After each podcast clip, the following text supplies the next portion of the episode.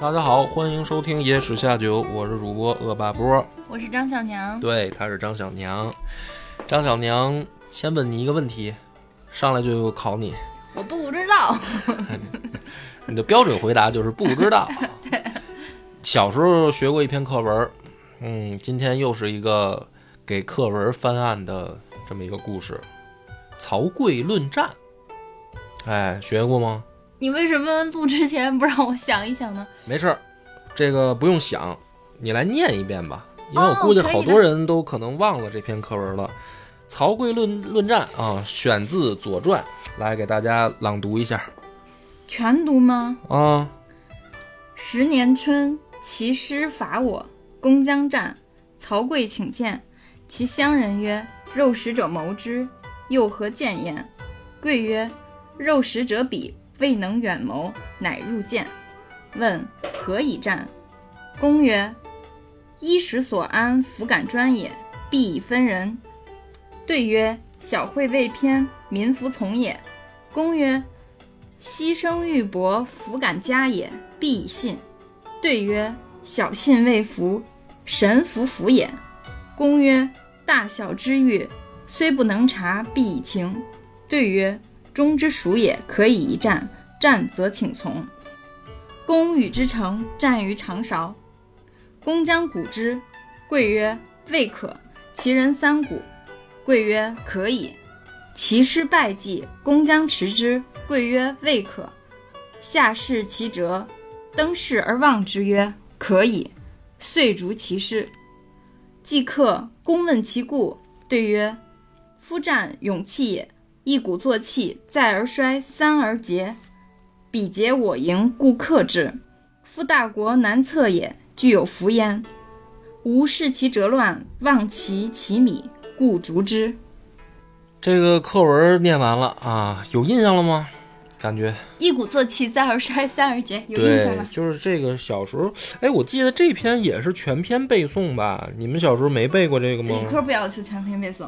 你们中学就分文理啦？这是中学课文吧？这不是高中课文啊！我记得，那就是我忘了。你为了瞎编掩 掩饰自己忘了这个事儿，已经无所不用其极了。我记我记得我们上学的时候好像是全篇背诵，哎，所以这个应该现在的课文也没有删掉这一段，因为挺经典的嘛。一鼓作气，再而衰，三而竭。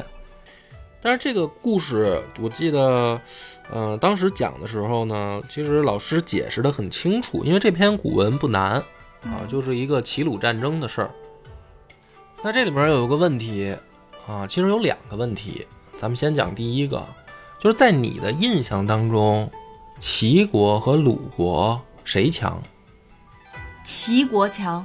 哎，我觉得大部分人的印象应该都是这样，因为齐桓公。就春秋五霸之一，嗯，对吧？战国七雄里面也有齐，但是没有鲁。哦，从春秋五霸到战国七雄都没有鲁。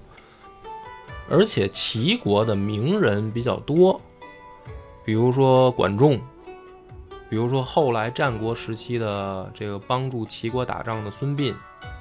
但是鲁国啊，当然出过孔子，嗯，可是他。不是在打仗那块出的名儿，而且在鲁国他也没受到重用。呃，那当然，孔子的时候也是已经在这个后期了。齐桓公的时候是早期嘛，孔子比齐桓公要晚很多，所以在一一直的印象里面，从齐桓公开始一直到孔子的时代，一直是齐国比鲁国强。可是这个课文里的故事呢？其实他讲了一个鲁国打胜仗的故事，那这个就是这篇课文奇怪的第一点，就是为什么课文里面好像鲁国和齐国的差距不大，且很容易就战胜了齐国？因为在这篇课文里面，曹刿的这个作战的方式就两个嘛，第一个是士气，啊，就是。敌方三鼓之后，等他士气衰弱，我方再进攻。第二个是追击的时候，看看他的这个车辙乱没乱，以判断他有没有埋伏。也就是说，好像鲁国打齐国不是那么难，只要士气上啊压他一头，然后追击的时候小心点，就能赢齐国。这跟大家传统印象里的齐强鲁弱好像不太一样。这是第一点。第二点是，这个曹刿他一上来呢，语出惊人。他说什么呢？说这个肉食者必，未能远谋。什么意思呢？这话就是古代说天下是肉食者谋之嘛。嗯，也就是说，这课文一上来就是说，其乡人曰：“肉食者谋之，又何见焉？”也就是说，自有那些贵族去操心这种国家间征伐的大事，你瞎操什么心啊？就说这个曹刿，你又不是贵族，你操什么心？而这个曹刿语出惊人，他说：“肉食者鄙。”可能这句话在现在咱们听起来啊，呃。没有什么违和感，因为就觉得什么呢？说这个，呃，贵族就是一些这个地主家的傻儿子，哎，就是富二代、官二代，就是不努力的这个纨绔子弟，对吧？嗯。但是在你要知道，在春秋那个时代，贵族跟平民他的区别还真是挺大的。首先，他有文化，对吧？起码他认字儿啊，嗯，他认字儿，他有文化。然后他学习诗书礼义乐这些东西，这是贵族才能去学习的。嗯，那像比如说兵法也好，武艺也好，老百姓是没机会没有机会接触的。嗯，对吧？嗯，所以说贵族在春秋时代和一个平民，他的差别真的是天壤之别。平民就是你爹教你种地，你会种地就可以了。嗯，你你也不用识字，你也不用会武艺。你也没有这个锻炼的机会，你可能能吃饱就不错了，对吧？只有贵族说，我才有读书识字，我才能学习文化知识，我才能，因为打仗指挥作战，这不是说打群架呀，你得有一定的这个，呃训训练的基础和知识的储备，你才能指挥军队啊，它是一个很专业的事儿嘛。那这么一想的话，曹刿这句话是不是就很奇怪？他直接就说“肉食者鄙，未能远谋”。就是他好像很瞧不起贵族，哎，咱现在看你觉得没违和感，但是请你把这个放在春秋那个时代，一个平民说这些贵族恐怕脑子不够用，现在要打仗了，还得让国君听我的，这句话就非常的违和。嗯，那么这就是第一个问题，鲁国发生什么事儿了？导致这个曹刿站出来说了这样一番话，并且还打赢了齐国。哎，这个就是课文，它因为节选自《左传》，所以它没有前因，没有后果。为什么打这一仗？不知道。打完这一仗的结果又如何？就是两国最后发生了什么也不知道。所以今天呢，先解决第一个问题。第一个问题是。其实这件事儿，前面发生的一件事儿就是齐桓公江小白去上位的这个故事。齐桓公江小白和他的这个兄弟公子纠两个人呢争位，就是齐国的大位空了，两个人呢准备赶回国去争位。那这个里面呢就发生了一个非常著名的这个，呃各为其主的这么一个案子，就是管仲。管仲帮助的是公子纠，而鲍叔牙帮助的是江小白。好，那么这个时候的管仲为什么要帮公子纠呢？是因为公子纠是鲁国支持的楚君，就是鲁国跟公子纠的关系是外公和外孙的关系，鲁国是老爷，公子纠是外孙。然后管仲帮助的是鲁国想推上来的这位楚君，于是呢，他们实际上在政治上是有这个外国支持的，但实际上呢，这件事儿就触触犯了这个齐国贵族的利益，就相当于等于国外势力来干预到我们现在继位的这个大事上。那么当时呢，管仲做到，大家应该都知道，就是很很极端，他去半路截杀了小白，并且一箭把小白射于车下。幸亏呢，就是小白的这个扣带儿挡住了剑，嗯于是小白趁机装死，骗过了管仲。管仲以为他死了，所以放慢了和公子纠回国的速度。然后这样的话呢，江小白才提前赶回齐国继位，嗯然后登上齐国的大位。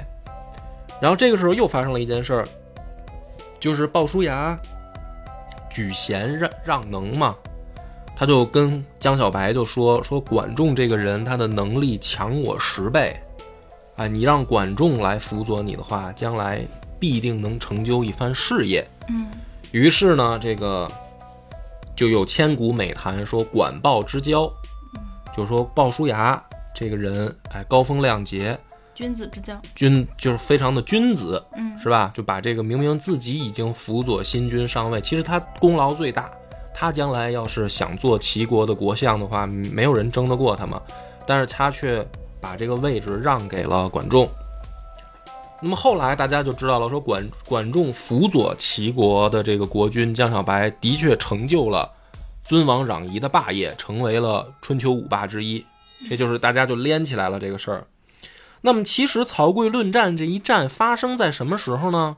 就发生在江小白刚刚上位的时候，嗯也就是说刚刚赢了公子纠。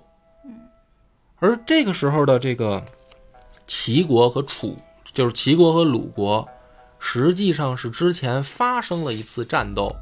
鲁国为了去干涉齐国的内政，实际上主动出兵过一回。嗯而这一回出兵，被齐国击败了。也就是说，鲁国上次作战的时候是失败的那一方。嗯这个时候，才有曹刿说的这个话，叫“肉食者鄙，未能远谋”，就是他瞧不起贵族，他要有原因啊。你去查历史，你就发现，因为上一回的贵族指挥作战失败了，他才可以说，哎，我能不能去给国君帮忙？嗯不然的话，如果你只去节选这个曹刿论战这一段，这就这句话就非常的莫名其妙。一个平民，你凭什么说你比贵族强嘛？嗯也就是这个时候，齐国的江小白上位以后，打回来报仇。就鲁国上一次失败以后，这回被动的要去防守了，所以就很很危急，很有可能这回被齐国打进来嗯灭国。那么在这个时候呢，曹刿提出了这个他的作战思路以后，大家总以为是曹刿他他很厉害，就是我们学这篇课文，可直观感受肯定是曹刿这个人很厉害。但实际上呢，如果你去仔细想这段历史的时候，你会发现不是曹刿厉害，这次作战齐国的指挥官是谁呢？是江小白自己。就是他上一回做指挥作战的是鲍叔牙，他之后作战的指挥有管仲在辅佐，而恰恰是曹刿论战这一次指挥官是江小白自己。嗯那个时候的江小白二十岁左右，就是十多岁，不到二十岁，没什么经验。非常年轻，二十岁左右吧，应该应该已经满二十岁了。他第一个没有经验，第二个完全是凭着一股怒气来复仇。嗯他其实不会打仗，而且就算他日后成年以后，你去看历史去记载江小白的个人能力并不强，他是只有得到管仲辅佐以后他才强的。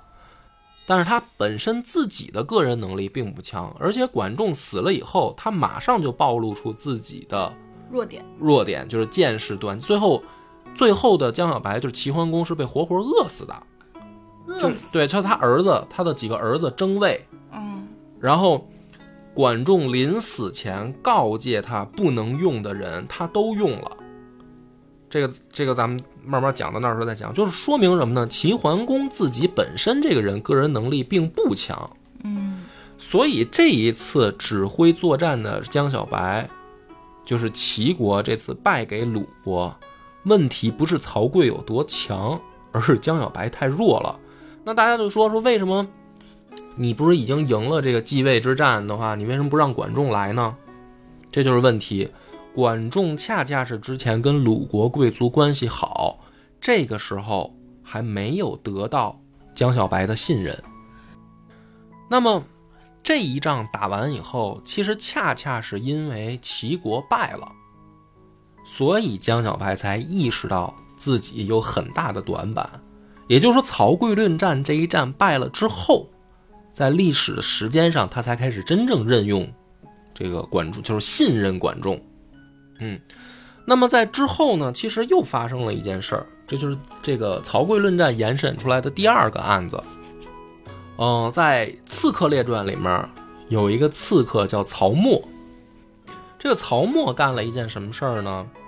就是齐国占领了鲁国的地盘并且要求鲁国来会盟。然后曹沫呢，带着鲁国的国君去会盟的时候。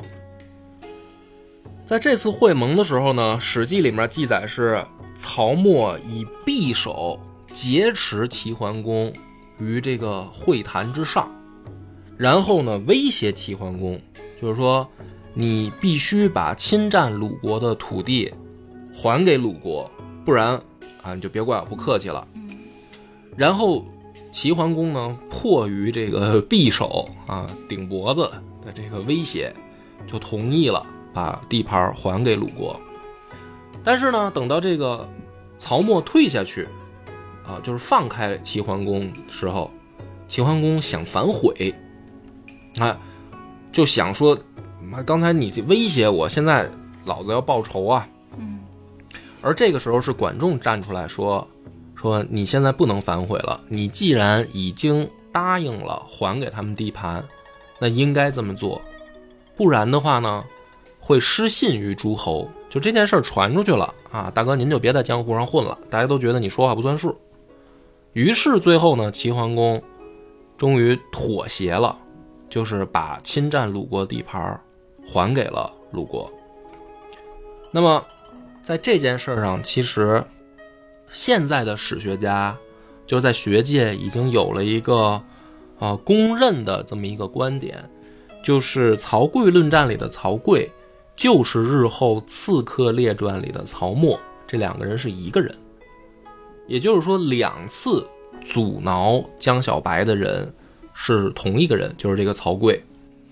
而在这两件事儿里面，这个明线是曹刿，他有一条暗线，就是管仲。管仲在外交的立场上是偏向鲁国的，啊，大家可能会觉得很不可思议。因为我们还知道一个故事，就是管仲啊玩经济，就是让这个齐国的粮价十倍贵于鲁国啊。就比如说这个一斤大米，比如说鲁国卖一块钱，齐国就咱们定价十块钱。一开始呢，江小白不理解，说这是为啥呀？明明有更便宜的。管仲就说呢，说。我们的价格高于它这么多的时候，鲁国的米就会像水一样，水就往低处流，而粮食会往价格高的地方流，这样鲁国的粮食会大量的流入齐国。一旦我们在这个丰年掌握了大量的存粮，啊，到后来到后面就等于我们粮食形成垄断的时候，我们突然。截断，就到鸡年的时候，欠收的时候，我们不向鲁国提供粮食，这样就会断了鲁国的命脉。就是后来有这样的故事，去说齐桓，呃，就齐桓公和这个江小白，呃，就是齐桓，就后来有这样的故事，说齐桓公和管仲两个人玩各种的经济手段去制裁鲁国。嗯，但是现在的学界呢，再经过考证发现。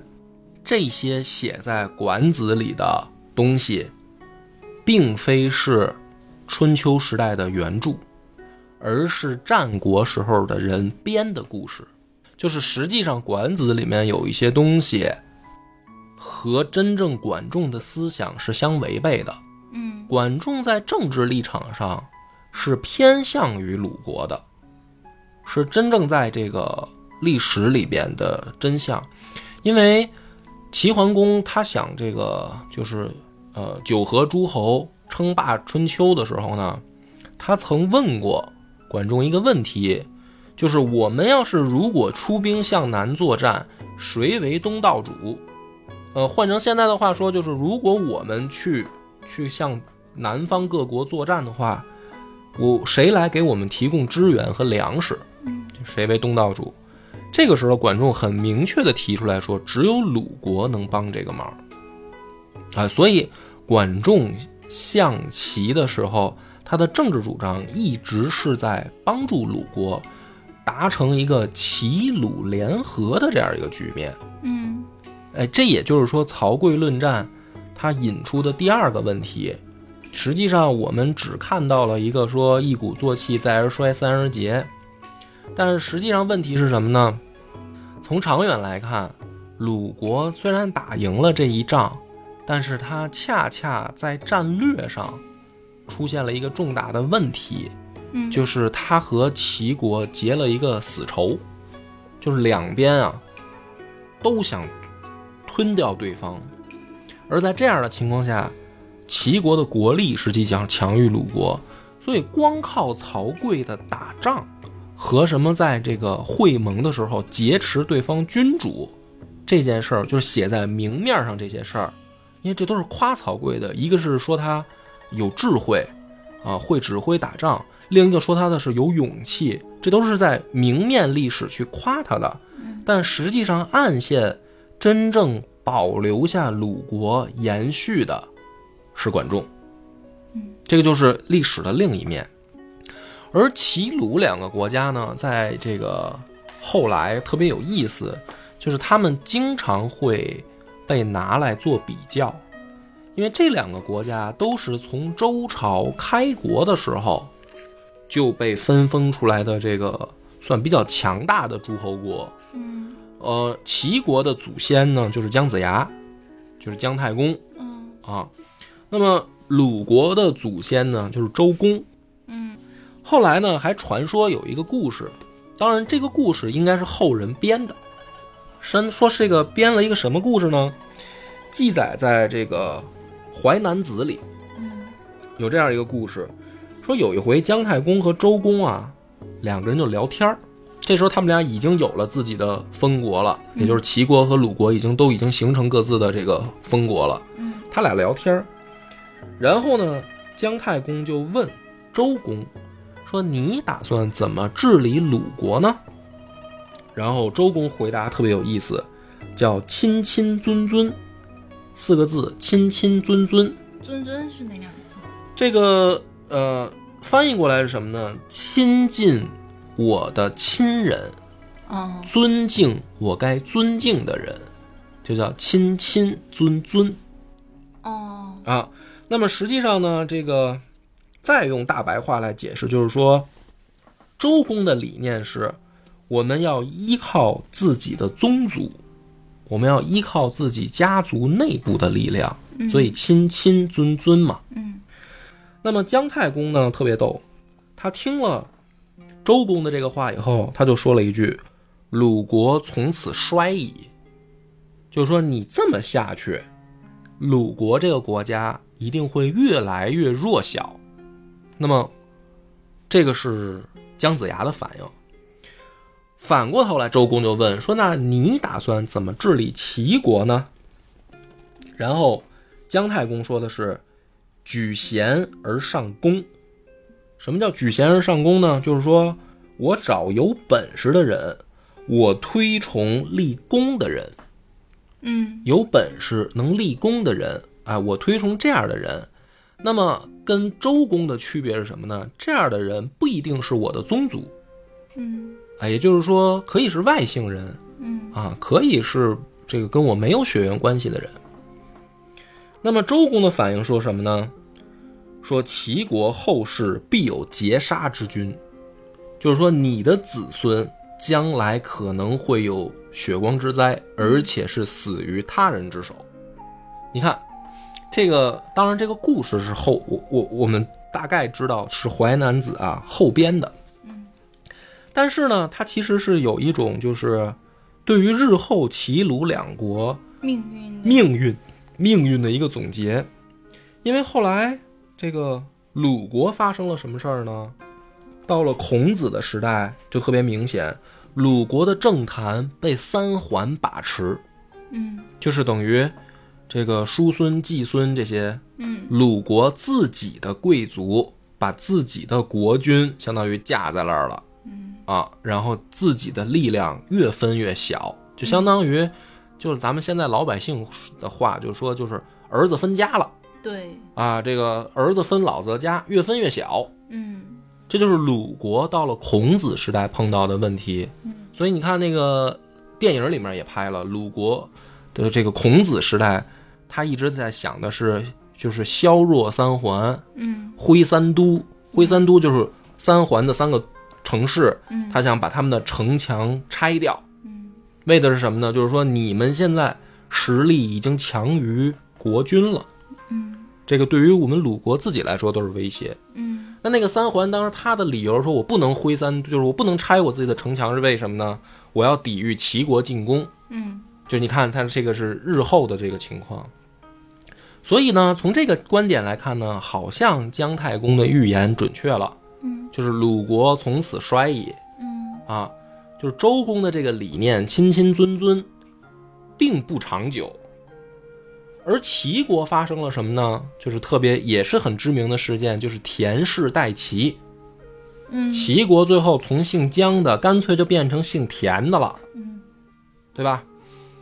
那么也好像应了周公那句话，就是说，你日后你的这个子孙必有劫杀之君嘛。最后你老姜家就是等于让人家给灭了语言都很准啊。然后好像你看周公的这个也是说，你齐国这样也不长久。嗯。那么于是呢，这就等于淮南子其实通过这个提出了一个问题，就是齐国、鲁国两个好像是在春秋啊互为映照的一对儿，嗯。他们两个都是等于周朝开国时候的这个老贵族嗯。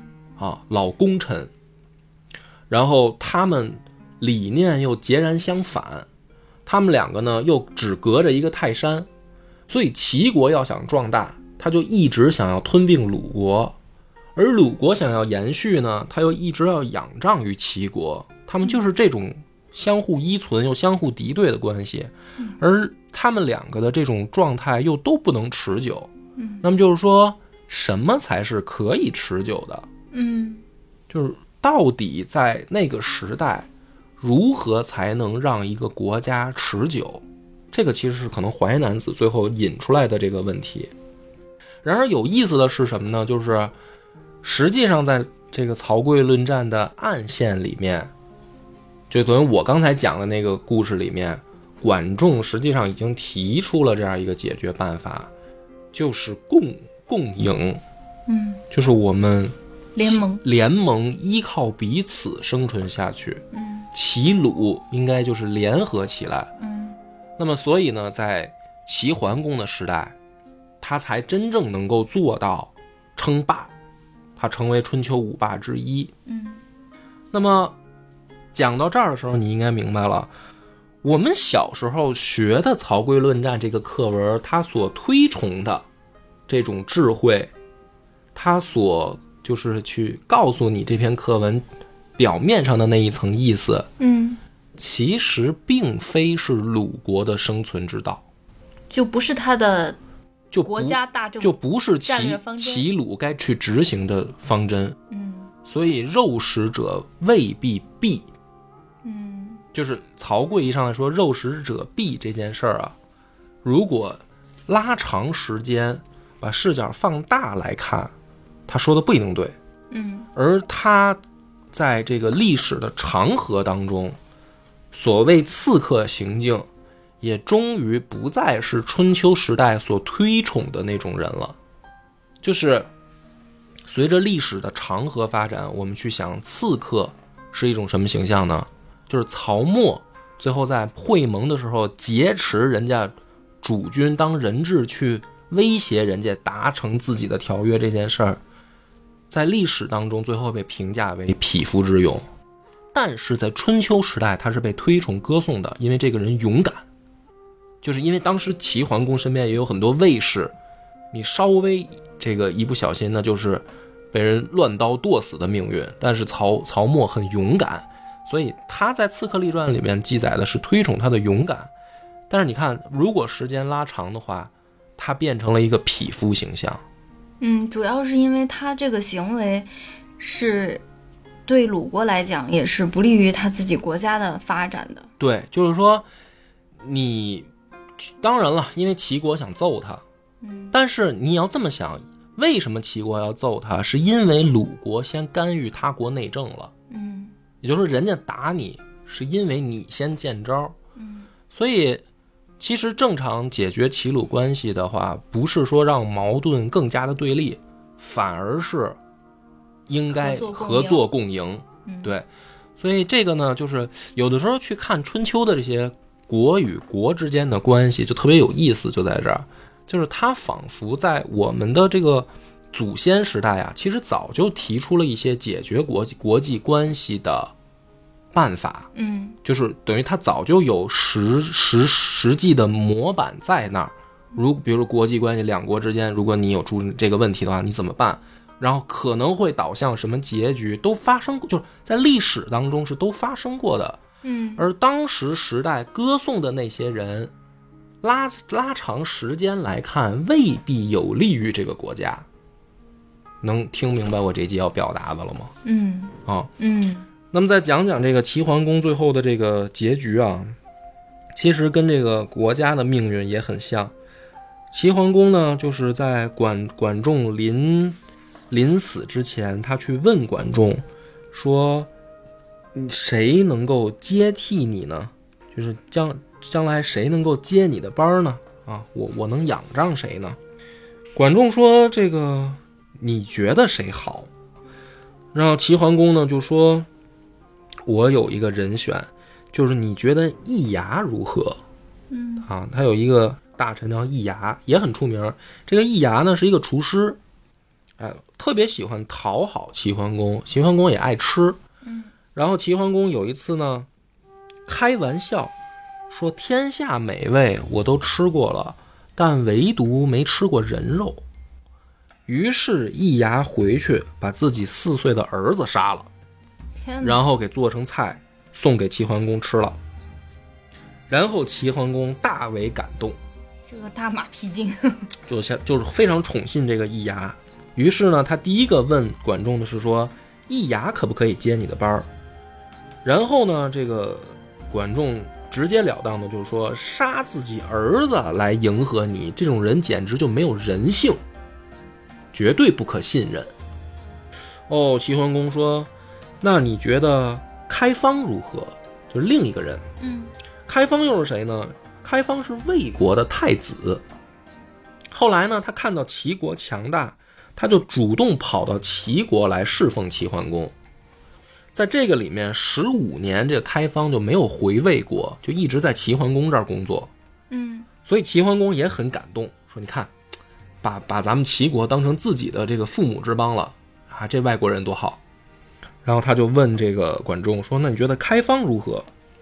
管仲说：“连自己父母都不关心的人，根本就不合乎天理人情 这齐桓公都找的些什么人呢啊？说这样的人一定别有所图，千万不能重用。”哦，齐桓公说：“那这样，那树刀怎么样呢？就另又第三个人了，又提了一个人，树刀怎么样呢？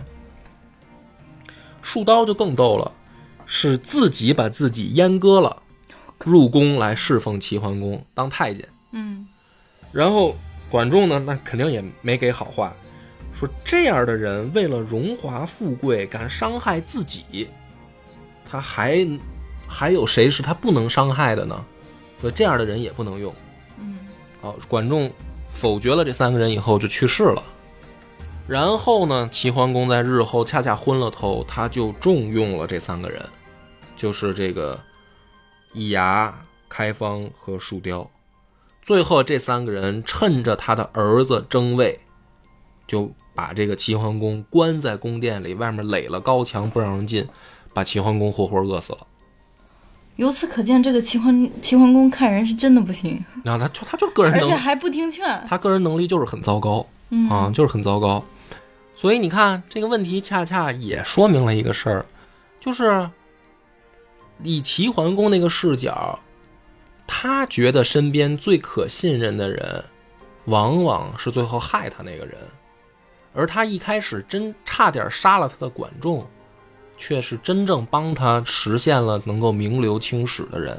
嗯就是一开始管仲差点把他射死嘛，嗯他特别恨管仲，其实一开始，要不是鲍叔牙求情，他就把管仲杀了。嗯可恰恰是最后这个管仲帮他实现了他人生的最高成就，要不他根本就没有资格做春秋霸主。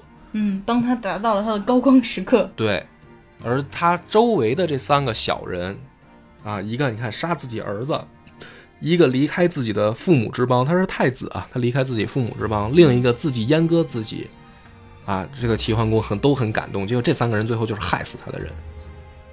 这判断力有点问题哈。所以你看这个《曹刿论战》这篇课文，看到的东西往往是很短的，看不到的东西往往是课文之外的。就是说节选的问题就在这儿。就历史，如果你不连续去看呢，往往你能得到的知识就很 很片面、很少。但是，一旦当你把它连起来看的时候，你就会发现了一个另一幅蓝图。那么今天呢，讲的就是，所以你觉得嗯，你说，结束了吗？你说，所以你觉得，你记不记得以前我们学课文的时候，嗯，就是完事儿不是要做那个课后练习嘛，包括阅读理解，啊，他就总问你中心思想是什么。然后比如说这种人物的故事，就会问你，你能从人物身上学到什么？对，这个这个，他要是传达我们一种什么精神？对，如果我们现在回头想想的话，嗯。它是会不会是一种错误的引导呢？它也不见得是错误的，但是呢，它起码是断章取义的，对，就是说他是只看了一一片段，而没有看全貌的情况下，你往往就会得出一个也很片面的结论，对，是吧？所以你看那个国外的，有时候吧，他们就是教育小孩的时候呢，也是讲很基础的童话故事，嗯。但是呢，他那个老师呢，他就老是喜欢问孩子，就是你再问一步，你再想一步，嗯。啊，我就再追问你一个问题，就是你不要只局限在一个很简单、很快速就得出结论，我就很满足的状态。嗯，就是你追问一步，然后呢？然后这个事儿发生了什么？然后它导致了什么？最后它怎么样了？就是你多问一步，你可能就会得到一个不一样的答案。对，其实我们要延长延长得到答案的这个嗯时效，然后然后延长满足。啊，我记得以前哈，就是比如说像这种断章取义的一些小的这种就是课文什么的这种吧。那会儿我爸就老说，其实根本就不是这样的，就是学校教的不对，老师教的不对，是吗？就是说，呃比如说你你爸说咱家族谱上张之洞都写了，就是比如温同说和就是混蛋，李鸿章也是混蛋，是吧？你把那个温同和是混蛋剪掉啊，你这样哦会得罪我同事的。啊，对你就是同事还有一个温同和的后代是吧？嗯，就是他他会他会告诉我，就是这人根本就不是这样的。比如说、特别歌颂的什么什么，他说这根本就不是个好人。嗯，然后嗯或者是比如说骂的那大混蛋吧，他就说其实他也没有那么坏。你爸我当时挺有辩证思维的，对，就是我当时我就觉得我爸是个杠精吧，他怎么但是我觉得你爸可能确实是个杠精，他怎么这么喜欢跟老师杠呢？老师说什么他觉得不对。但是你最后选还是相信了老师，相信了教教学大纲。对，我相信了你的选择是正确的，我觉得，幸亏没有相信你爸。就是最起码保我平安度过高考。啊对，我觉得就是在求学阶段啊，就是如果像咱们这个节目是孩子们，你还在上学的时候听的话，你先按照教学大纲走。对对对哎，你先把该拿的分儿拿到。对，但是等你需要呃不需要拿这个挣分儿的时候，你可以去多问一句，再去多看一点儿。嗯对，所以嗯说，其实咱们国家的教育体制真的就是说，你高中之前你完成的其实是一个知识方面的积累，然后大学这个阶段，其实你需要学会怎么样做人，嗯，怎么样立足，怎么样。张哥又要开始拔高，。好不拔高了，这个咱们别老每次拔这么高。我没啊，好，你说你说说说，你结尾好，你现在喜欢结尾，你来我不是，啊，你说你说，就是我，我觉得大学时代就是要学，要学会这些，嗯嗯因为我我现在就是越来越多的感感觉是，我好像就是大学没有学会这些。是不是？嗯，就是，嗯，并不是要拔高，但是我确实这个就是觉得有一些经这个验。这个不是说抨击教育制度，因为我小时候上学也是这样。其实说不好听一点，就是被填鸭式的教育，对对对，就是是老师告诉你什么，嗯然后你就记住什么就行了，嗯，对吧？但这个后来往往去看更多的时候，也确实是大学之后，嗯然后慢慢才去有这个过程。但是在上学的时候，这个就是可能所谓填鸭教育的弊端，就是你只要记住老师告诉你什么就行了，你也不用再去追问，你也不用质疑，你拿分儿就好了。其实其实教育体制和和那个初级那个基础教育的内容，就是嗯课本内容什么，其实都没有问题，因为你让一个小孩儿去，你给他去讲这些，他是没办法理解的。你只能是根据孩子的这种生理的年龄、心理接受程度，只能告诉他这些。嗯然后反而可能是因为大家就是要应付中考、高考吧，就是这种在这个学习的过程，它被功利化，就是可能你应该去引导思辨，或者是学生自己想想思辨的时候，就比如说可能我要忙着去做作业呀、或者是就顾不上了，嗯嗯就以拿分儿为目的嘛。嗯嗯，是吧？就是就是说，它这个实施过程中可能会有有这样的问题，但是其实还是应该保持一种思辨能力的。好，本期节目到此结束，感谢大家的收听。我们的微信公众号叫“柳南故事”，柳树的柳，南方的南。如果还没听够的朋友，欢迎您来订阅关注。